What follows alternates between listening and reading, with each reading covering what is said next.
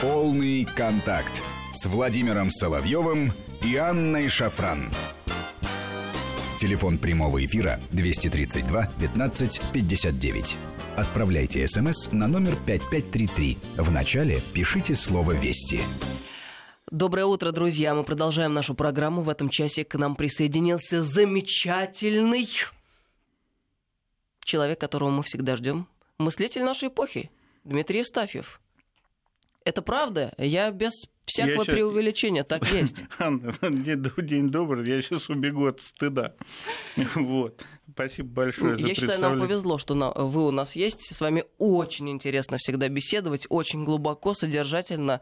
Поверьте, слушатели вас всегда ждут. Просто удивительно, потому что я считаю себя достаточно скучным человеком и не могу не высказать свое восхищение предыдущим часом, когда выступал у вас Андрей Даниленко. Так? Э, это просто прекрасно. Ну, вот вы понимаете, есть такое понятие вовлечение в тему.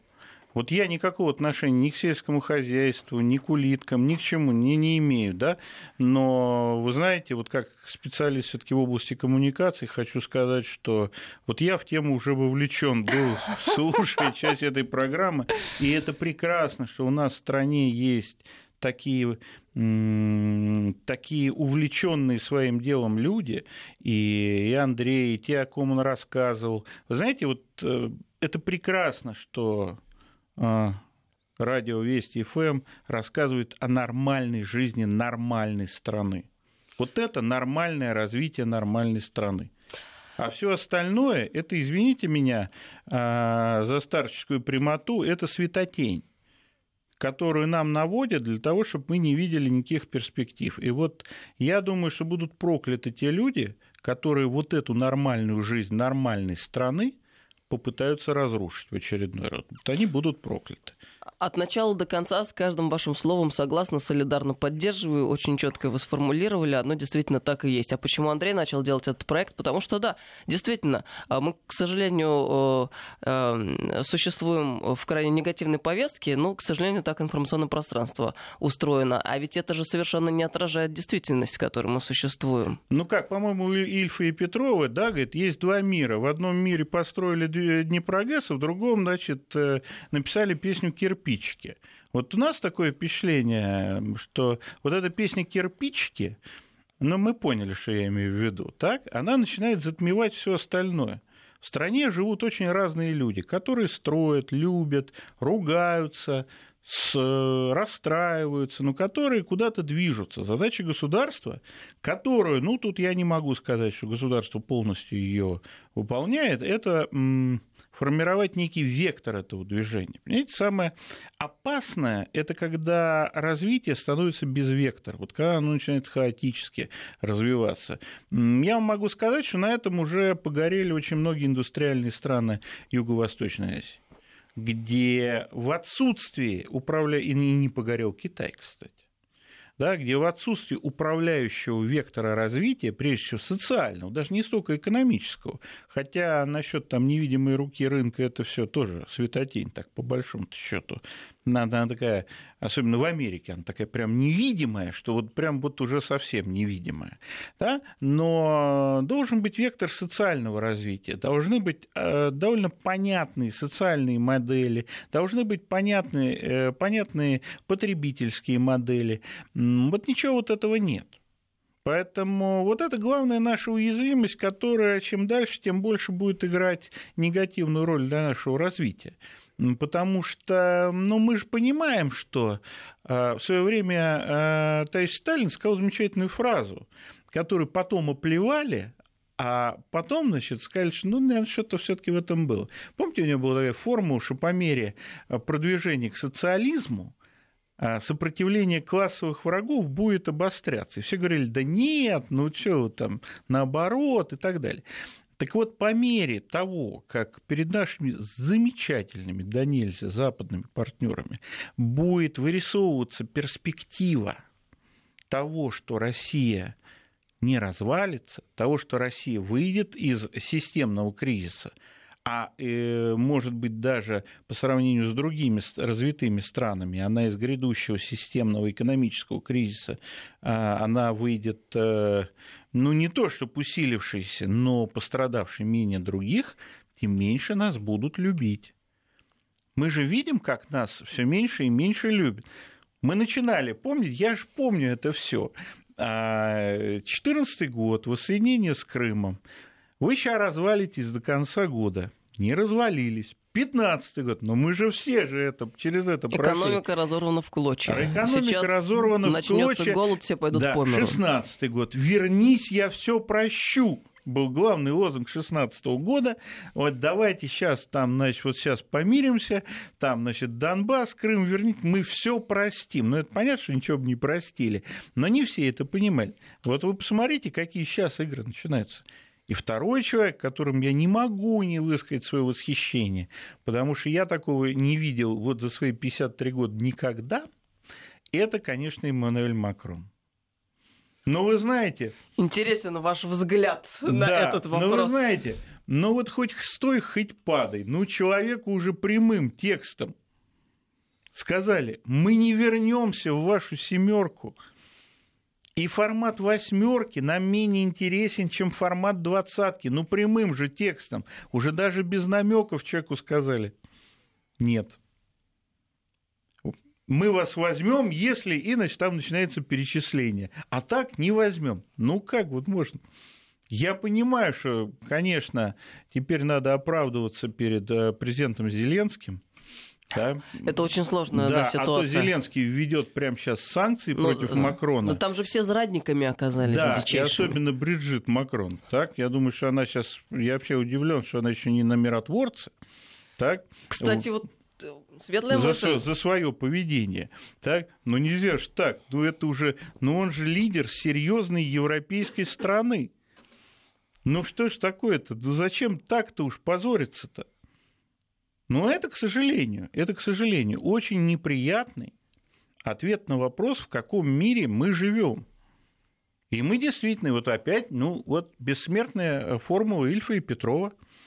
Есть два мира – в одном мире, значит, семерка, восьмерка, Зеленский миротворец, и вот эти вот зарады, перемоги, которые перетекают друг друга, а вот в другом мире покупают Гренландию.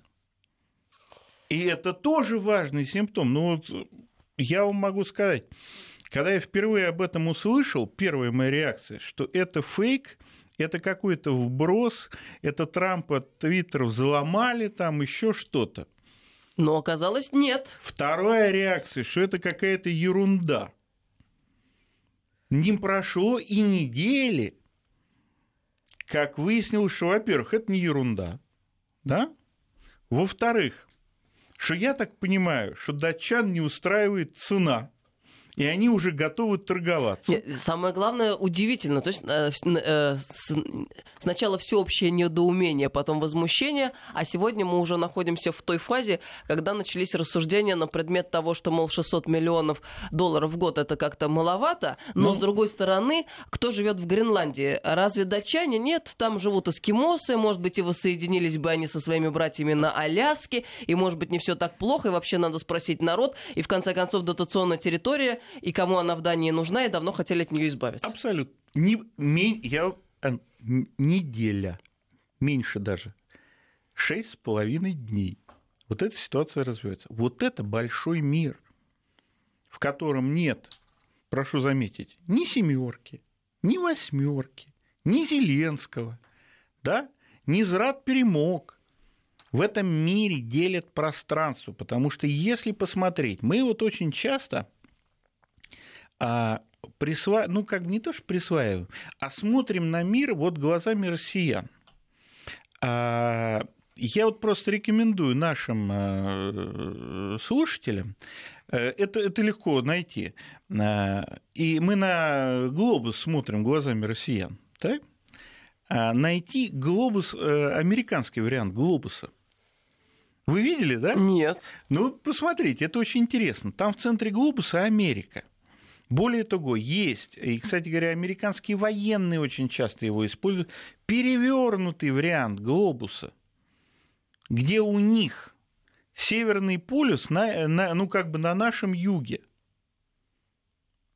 Интересно. Да. Это не прикол, что ли? Нет, это не прикол. Это их проекция мира, где в центре мира Соединенные Штаты Америки, где есть еще немного Канады, там Аляска, да, и дальше два океана, где по краям огромных океанов есть маленький Китай и какая-то там Европа. Это то, как американцы видят мир. Как интересно. Очень Да, интересный это взгляд разные, на да. вещи. А, и если посмотреть на... а, и я вас уверяю, что значительная часть и американцев, э, ну то, что мы называем средними американцами, и значительная часть американской политической элиты видит мир вот ровно в этой проекции. Ну как, ну мы же смеемся о том, что они э, путают Иран и Ирак. Ну, у нас тут тоже многие путают. Так? Как правильно писать? Говорит, Иран или Ирак? Это большая проблема, да, неразрешимая порою. Да. Вот, для некоторых. Но... Еще есть проблема с Австралией и Австрией. Да, это... Колоссальнейшая. Да, она непреодолимая, я думаю. Я с вами Но согласна. если посмотреть вот на это глазами среднего американца, то ничего страшного в том, что перепутать Иран и Ирак, нет. Их почти незаметно на карте, которая, в которой Так в он же центре... болгарин. Румын, так он же болгарин. А какая разница? Ну, вот примерно так. Так вот, если посмотреть на ситуацию с Гренландией, вот с точки зрения, с позиции вот этой вот американоцентричной карты, то я бы сказал, что действия Трампа, они более чем рациональны. Кстати, по крайней мере, я не все знаю, тут я могу ошибиться, но, по крайней мере, дважды тема а, судьбы Гренландии и возможного перехода ее в той или иной степени под американский или британский контроль, она в 20 веке возникала после Первой мировой войны и, что характерно, после Второй когда НАТО формировали. Поэтому говорить о том, что Трамп там какое-то что-то такое совсем революционное сказал, нет. Он только обрел это в совре... облег это в современные формы. Он не призывал это захватить, там, передать под мандатную территорию. Так? Но, по крайней мере, эта тема неоднократно, ну, по крайней мере, два раза. Вот я знаю, два раза она обсуждалась. А вообще это Арктика. Арктика, которая есть пространство, контроль над которым зависит а, от вашей государственной мощи. Крупнейшее поражение России в борьбе за Арктику и вообще от состояния дел государства, крупнейшее, которое имело для нас тяжелейшие последствия, это, конечно, утрата контроля над Шпицбергеном. Ну и когда она случилась? В нашу гражданскую войну когда порядок и вообще контроль. Ну, во-первых, что делалось примерно там до конца 20-х годов на, в нашей арктической зоне, на наших северах, это вообще мало кто представляет. То есть никакого даже военного контроля там не было. Но это показывает, что вот это вот, вот это пространство, а вообще, если, грубо говоря, посмотреть, изменить проекцию, да, то есть у нас в нашем глобусе в центре Россия, да, там, Поэтому у нас большой Китай, там какая-то маленькая очень Япония, хотя в действительности она не такая маленькая. Да? А Соединенные Штаты где-то там вообще мы потеряли... На обочине. На обочине мы потеряли эту вклейку, так? как это у нас часто бывает. Да? У, американского, у американцев а в центре Америка. А давайте в центр поставим Арктику. И вот если мы посмотрим, что такое Арктика, потому что для нас Арктика, ну, что-то там где-то там... Ну, край Земли что-то край не земли, очень понятно. И там, и там обрез карты, а тут погнули, да, а да, там да, залили. так и есть. А если по поставить, что у нас глаз будет падать на Северный полюс, мы поймем, насколько это много, насколько это пространственно объемно и насколько это для нас важно. И, кстати говоря, насколько это зависит от э, нашего э, политического и социально-экономического присутствия в регионе. Потому что вот все то же самое, только у нас нет порта Дудинка и порта Норис, построенных, кстати говоря, в тяжелейшие годы Великой Отечественной войны. Ну и что мы будем делать в нашей Арктике? Ну, Северный морской путь, который будет работать, ну, ну будет работать, но он достаточно сезонно. Арктика – это территория, которая должна быть по-умному ну, осваиваться. И наш национальный контроль, он определит очень много. Но только над нами смеялись, говорили, да ну что, это территория экологии, международного контроля и так далее и тому подобное. А тут появился Дональд, который говорит, а продайте мне Гренландию. Я вот сейчас эм, по ходу нашего разговора решила таки карту мира открыть еще раз, чтобы наглядно наблюдать ситуацию. Действительно интересный взгляд, который предлагаете. И, э, в общем, Гренландия-то, собственно, мы и так знали, помня карты еще из школьного возраста, но Гренландия это довольно такая большая территория, прям правда. А главное, что она расположена в нужном э, месте. Совершенно так и есть, да. да. И в нужное время.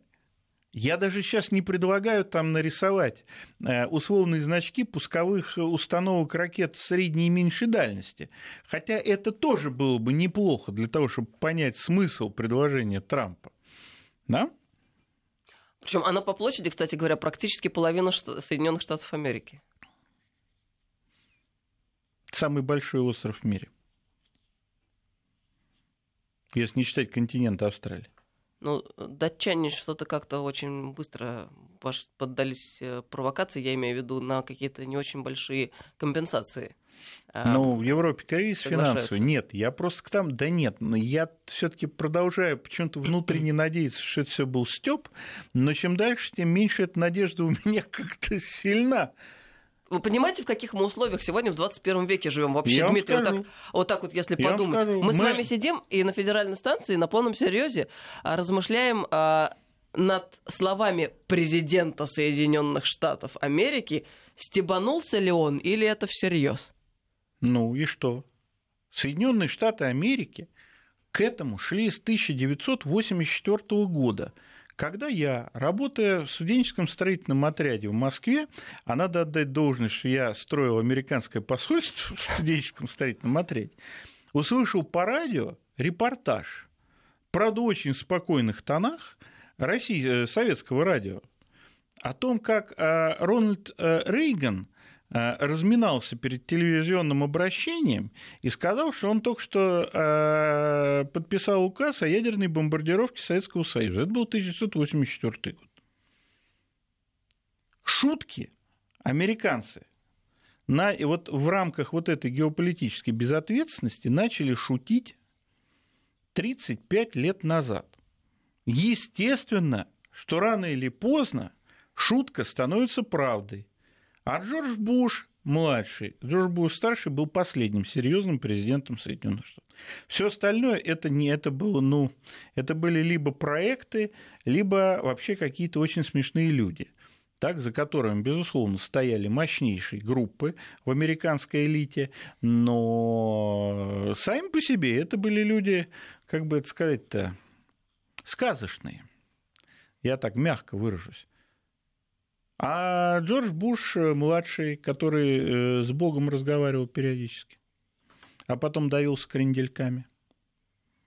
А Барак Обама, который месяцами не мог принять решение, и все у него миссия была какая-то. Что за миссия была, никто не знает.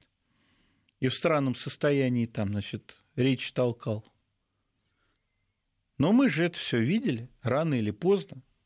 Нет, Америка была на Трампа или что-то Трампа подобное обречена. Другое дело, что Дональд наш, и в этом смысле, конечно, это была большая творческая удача американской политической элите. Все, что было, вот как это, э, все, что было скрыто, да, вот эти все тайные пороки американской элиты, Дональд вынес на всеобщее, э, всеобщее значит, э, наблюдение и заел это жареной курочкой. Да? Что совершенно просто, ну, я, я вот как эту фотку увидел, я сразу понял, что в Америке все будет хорошо. Так, вот. Это же, ну, ну, это вот тот мир, но это мир, вот мы сейчас с вами обсуждаем, мир песни кирпичики. А в мире Днепрогресса, условно там, в кавычках, борется за пространство.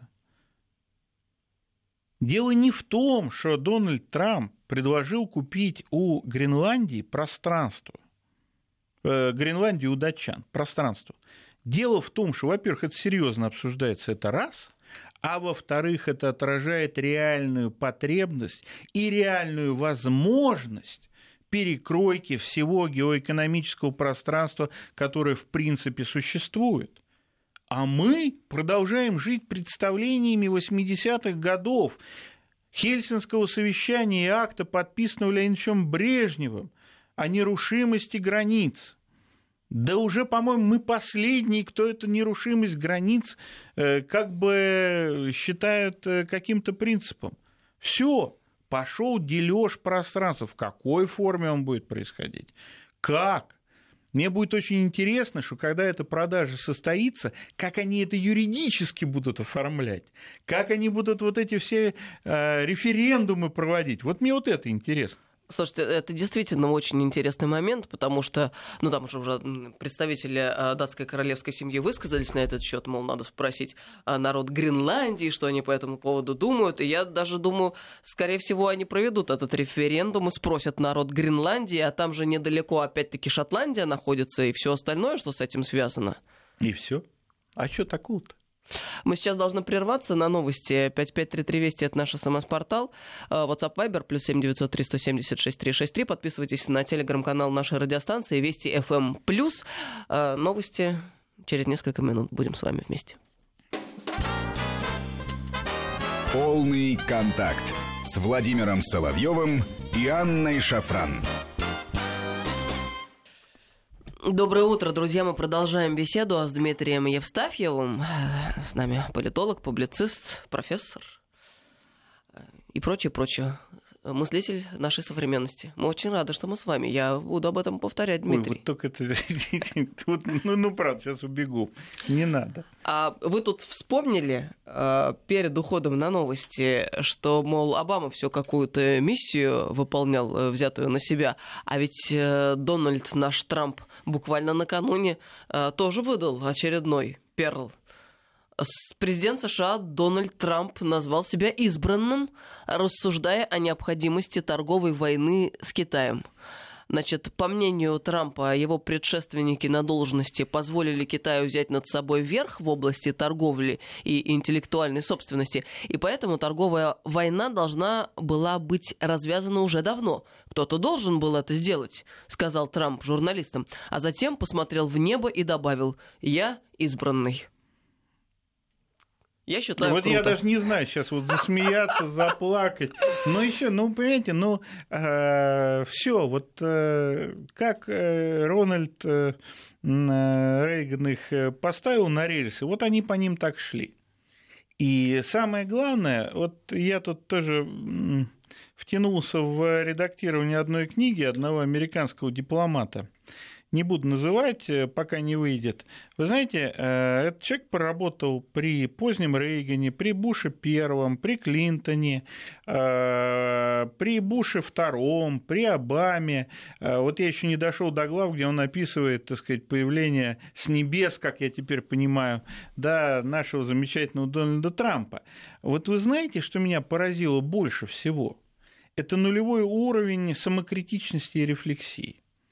То есть на ответ, э, вопрос, э, ответ на вопрос, который задал в свое время Владимир Владимирович Путин, э, а вы сами-то поняли, что натворили. Да, он мне после этой книги абсолютно стал понятен. Нет, не поняли, даже более того, они даже не задумались. Но ведь с другой стороны, Дмитрий, согласитесь, это особое счастье отсутствия рефлексии. Да, особенно когда все идет хорошо. А потом, когда начинаются заковыки, запятые, вы сперва тоже, это по книге очень видно, первые запятые мы не видим, их не существует, мы даже про них не упоминаем. А вот чтобы вы себе представили, этот человек работал в э, России э, несколько раз. Эпизод, о котором он вообще практически не упоминает, там, по-моему, три строчки у него. Это событие октября 1993 года. Для нас с вами одни из наиболее трагических событий 90-х годов. Для него ха, и дальше пошел. Сперва мы не упоминаем маленьких запятых, потом большие. Потом, когда эти запятые становятся совсем большие, виноват кто-то другой. И кто же это? Правильно, виноватым становится Россия и лично президент Российской Федерации. Но никак не ошибки американской дипломатии, ни связи с совершенно позорными, но откровенно террористическими движениями. Я никогда не забуду эту фотку, где Маккейн поехал э, демократию устанавливать в Сирию и встречался с э, покойник Маккейн, значит, и встречался с демократией, представителем демократической сирийской общественности. А потом, потом обвели э, кругами, да, вот эту общественность и написали, кто есть ху. Там, по-моему, было 14 человек, из них только переводчик не имел отношения к Аль-Каиде или Ан-Нусре, потому что он имел отношение к какой-то еще организации террористической. Ну вот, вот вам и все. Но опять же, абсолютно нулевой уровень самокритичности, нулевой уровень осмысления, но что нельзя отдать, э, что нельзя не отдать должное американцам, они хотят, чтобы мы все жили в мире песни кирпичики, да, там, и, по-моему, там еще у него и этот надувной пузырик ути-ути, да, значит, там вот прекрасная цитата э, Ильфа и Петрова. Но сами-то они живут в мире Днепрогресса, они нам всем впаривали, извините за мой французский, которого я не знаю, про стартапы, про какие-то там, значит, искусственные интеллекты, а сами 10 лет занимались сланцевой нефтью. Так между нами, девушками и мальчиками, технологиями 60-х годов. А сейчас, между прочим, очень интересные у них э, подвижки в э, э, попытки подвижек в области промышленной модернизации вот второго поколения. Да, там такие вещи, например, как шагающие экскаваторы, большие мостовые краны. Оказалось, что на это в мире есть спрос. Вот они хотят, чтобы мы все жили в мире песни кирпичики, но сами они будут жить в мире Днепрогресса условного. И поэтому они будут бороться за связность. Поэтому они будут подрывать связность своих геополитических и геоэкономических конкурентов. Ну, посмотрите, что в Гонконге делается. Да, я надеюсь, что у нас э, среди наших слушателей э, нет людей, которые вот считают, что протесты, вот э, они же по всему миру такие вот были, это не только в Китае, не только желтые жилеты, еще пару-тройку, четверку, пятерку стран можно назвать, что это все стихийно, вот прям вот так вот люди вышли с протестом. Ну, это вот только мне не надо, ладно, да, это все достаточно управляемая вещь, достаточно сконструированная вещь. И вот думаешь, а зачем вот этот протест-то был? Суть в том, что э, если мы говорим о Гонконге, там действительно люди требований сформулировать э, так и не смогли. Mm-hmm. Это действительно так. А какие замечательные требования? Помните, 20, по-моему, с чем-то требований желтых жилетов. Ну, проще было сказать, давайте устроим Великую Октябрьскую революцию. Да, и все, и больше ничего не писать. И при всем этом это продолжается уже скоро год. Ну, так, между прочим в активной фазе. И правильно сказал президент, там есть достаточное количество погибших. Неожиданное, неожиданно высокое количество погибших. Вот, поэтому вот эти протесты, которые, ну, вроде бы даже бесцельные, без, уж точно безидеологичные, ну, нельзя ведь там желтых жилетов или гонконгских этих зонтиков отнестись там то ли к левым, то ли правым. Ну, нет. Ну, и высоких интеллектуалов среди них тоже не наблюдается. Ну, то есть вообще. Правильно. Но при всем этом это решает достаточно важную геоэкономическую задачу. Потому что Гонконг это было то мягкое подбрюшье Китая, которое гораздо более мягкое, чем Синьцзянь-Уйгурский автономный округ и где Китай очень скован в применении каких-то жестких средств, и это больно. А Франция, ну да, можно смеяться над Макроном, но ведь Францию желтыми жилетами больше, чем на год выключили из какой-либо активной геоэкономической, геополитической деятельности. Но другое что никто этим не воспользовался, потому что германская политическая элита оказалась, ну, разложившейся настолько, что дальше уже некуда. Но заметьте, что в борьбе за контроль евроинститутов победила Германия. Ну, объективно. Поэтому вот этот вот бессистемный, вроде бы, безидеологический протест, ну, фактически деструкция, это ведь тоже борьба за пространство. Разрушение институциональной связности пространства является одним из, инструментов глобальной геоэкономической конкуренции на будущее. Опять не буду скрывать, у меня сегодня по этому поводу статья вышла, так, и я там попытался разобрать, что это означает для нас.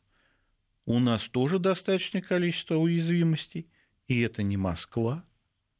У нас достаточное количество признаков а, попыток расшатать а, социально-экономическую ситуацию, например, по, э, по Транссибу. И там тоже вы не найдете ну, там какие-то признаки, отдельные признаки социального протеста есть, но отдельные. И там никакой системности нет. Я не хочу сказать, что там везде а, зловещий лик ЦРУ там, или там Джорджа Сороса с рептилоидами просматриваются. Нет. Все эти вещи возникают на базе а, внутренних, внутренних э, социально-экономических проблем, а, неэффективности власти, отсутствие каких-то внятных социально-экономических процессов. Это все так.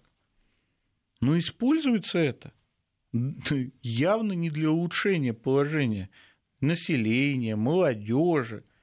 Да? Используется это для того, чтобы подорвать возможности вот этой самой нормальной страны, которая в том числе выращивает улиток, дальше развиваться. И здесь, конечно, да, мы должны поставить вопрос о том, что да, нужен вектор. Кстати говоря, это не я первый сказал. Обратите внимание на то, что сказал, ну, тут, я думаю, что спорить не будет э, со мной никто, Караганов Сергей Александрович. Да? Нужен новый вектор развития, который покажет какие-то рамки, куда мы должны идти. И это будет очень интересный и очень важный инструмент сдерживания тех сил за пределами, подчеркну, России, очень многие лежащие, которые сделали э, ставку на а, подрыв связанности нашей территории. Опять же, вернусь к истории о Шпицбергене. Мы потеряли контроль над входом в Арктику только потому, что у нас была тяжелейшая гражданская война и интервенция на севере. А теперь подумайте, что если, смог, э, если кое-кому удастся, например, скачать ситуацию на Южном Урале, какие для нас будут последствия в Прикаспии, например, или вообще на сопряжении границы России и Казахстана, которая одна из самых протяженных границ в мире двусторонних. Поэтому перед нами стоят очень серьезные, вы, серьезные вызовы. Я бы очень не хотел, чтобы особенно наша молодежь, она погружалась в вот этот мир песни кирпичики. Если она там погрузится и будет делать селфи в мире кирпичики, мы просто потеряем поколение. А поколение не самое плохое. В действительности, вот я смотрю там и на своих студентов, и на а, тех людей, которые ко мне в Facebook ходят, а я вам скажу, что это неплохое поколение. Я вот знаю одну пианистку, так, ну, вернее, я лично не знаком, но вот она у меня во френдах в Фейсбуке. Она занимается триатлоном. Вы много вообще, вот я это, это первый музыкант, женщина, которая занимается триатлоном. Я просто... Вот вы понимаете, какой силы должны быть эти люди, чтобы одновременно играть на пианино, да, на рояле, или я, я в музыке ничего не понимаю, я не знаю, там разница между рояльная, да, вот. Ну, фортепиано, в общем фортепиано, смысле. ну, будем называть, в общем, да, и заниматься триатлоном. И таких людей много, это сильнейшие люди. И мы не должны это поколение и вообще, как бы вот поколение это и предыдущее отдать э, на растерзание в песню кирпичики. А с точки зрения геоэкономической, да, перед нами стоят колоссальные задачи, которые без вектора и без управляющего движения со стороны государства, они решены быть не может. Потому что связанность – это наша уязвимость, это наша сила и одновременно наша уязвимость. И это, конечно, колоссальный инвестиционный потенциал, который мы, кстати говоря, не используем, потому что, ну, давайте честно скажем, что та ситуация, в которой мы поставили некоторые российские регионы, ну, она, наверное, не очень правильная, потому что инвестиционные ресурсы из регионов вымываются достаточно сильно и ничем не замещаются. И в этих условиях требовать от регионов каких-то действительно серьезных инвестиционных решений, но это регионы, которые этого добиваются, но я считаю, это подвиг. А проблема-то будет очень простая. Если мы не восстановим, мы не уйдем от ситуации инвестиционного кладбища, которое у нас есть сейчас в экономике, а у нас ситуация в экономике, ну давайте честно скажем, инвестиционного кладбища, да, понятно, по каким причинам она возникла, и часть этих причин объективные и так далее и тому подобное. Но мы имеем то, что мы имеем. Да? У нас э, в ряде регионов произойдет естественный возврат к золотому веку региональных элит. Это стык 90-х и нулевых. Это вот эта эпоха неограниченного я скажу сперва мягко, потом жестко, значит, регионального экономического автономизма.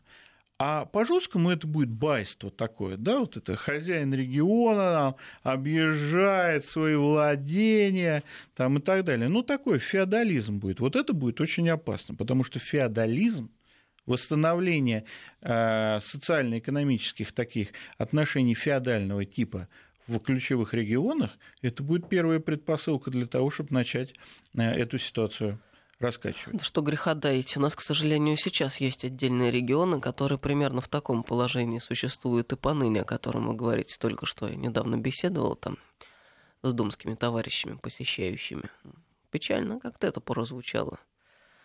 А Но... что говорят люди, которые из бизнеса? Говорят, в 90-е были бандиты, а сейчас чиновники все это объяснимо, предсказуемо, но сейчас как никогда.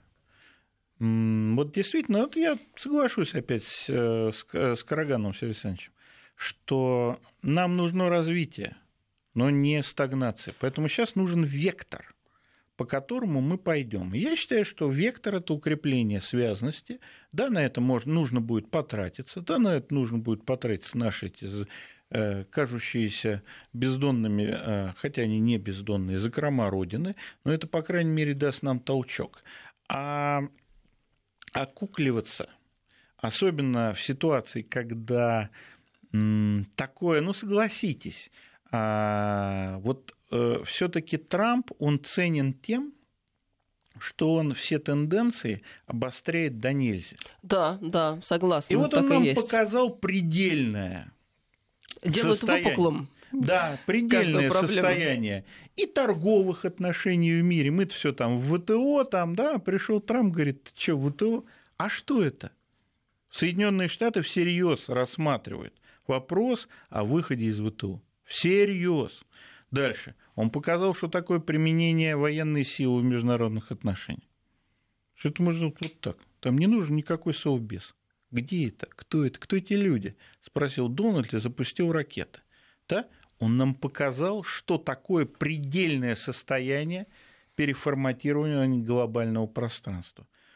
Ну и что, мы и дальше будем думать, что мы будем жить в парадигме там нулевых, когда «а давайте вступим в диалог». Нет, он не будет с нами в диалог вступать. Эта фраза в этом контексте особенно забавно звучит. Нам, кстати, один из высокопоставленных и постоянных наших слушателей, тут след беседы, э, сообщение прислал. Опорная идея России в нашем суверенитете. Мы самодержим себя иного не дано, на том и стоим. Русский философ а, Василий Розанов писал, единственный порог государства – это его слабость. Слабое государство не есть уже государство, а просто его нет. Суть идеи России, это уже не цитата, это дальше, а в самом ее существовании, в обеспечении сохранения ее народа и территории, смысл государства российского. Это трудно, но это великая историческая миссия. Что нам делать для ее выполнения, каковы возможности, вызовы, угрозы. Смыслы должны быть обеспечены политикой.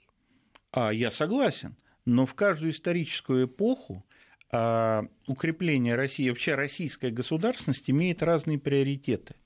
Где-то идеологию, так, где-то вот экономику как экономику. И, кстати говоря, в нулевых действительно надо было, чтобы народ объелся.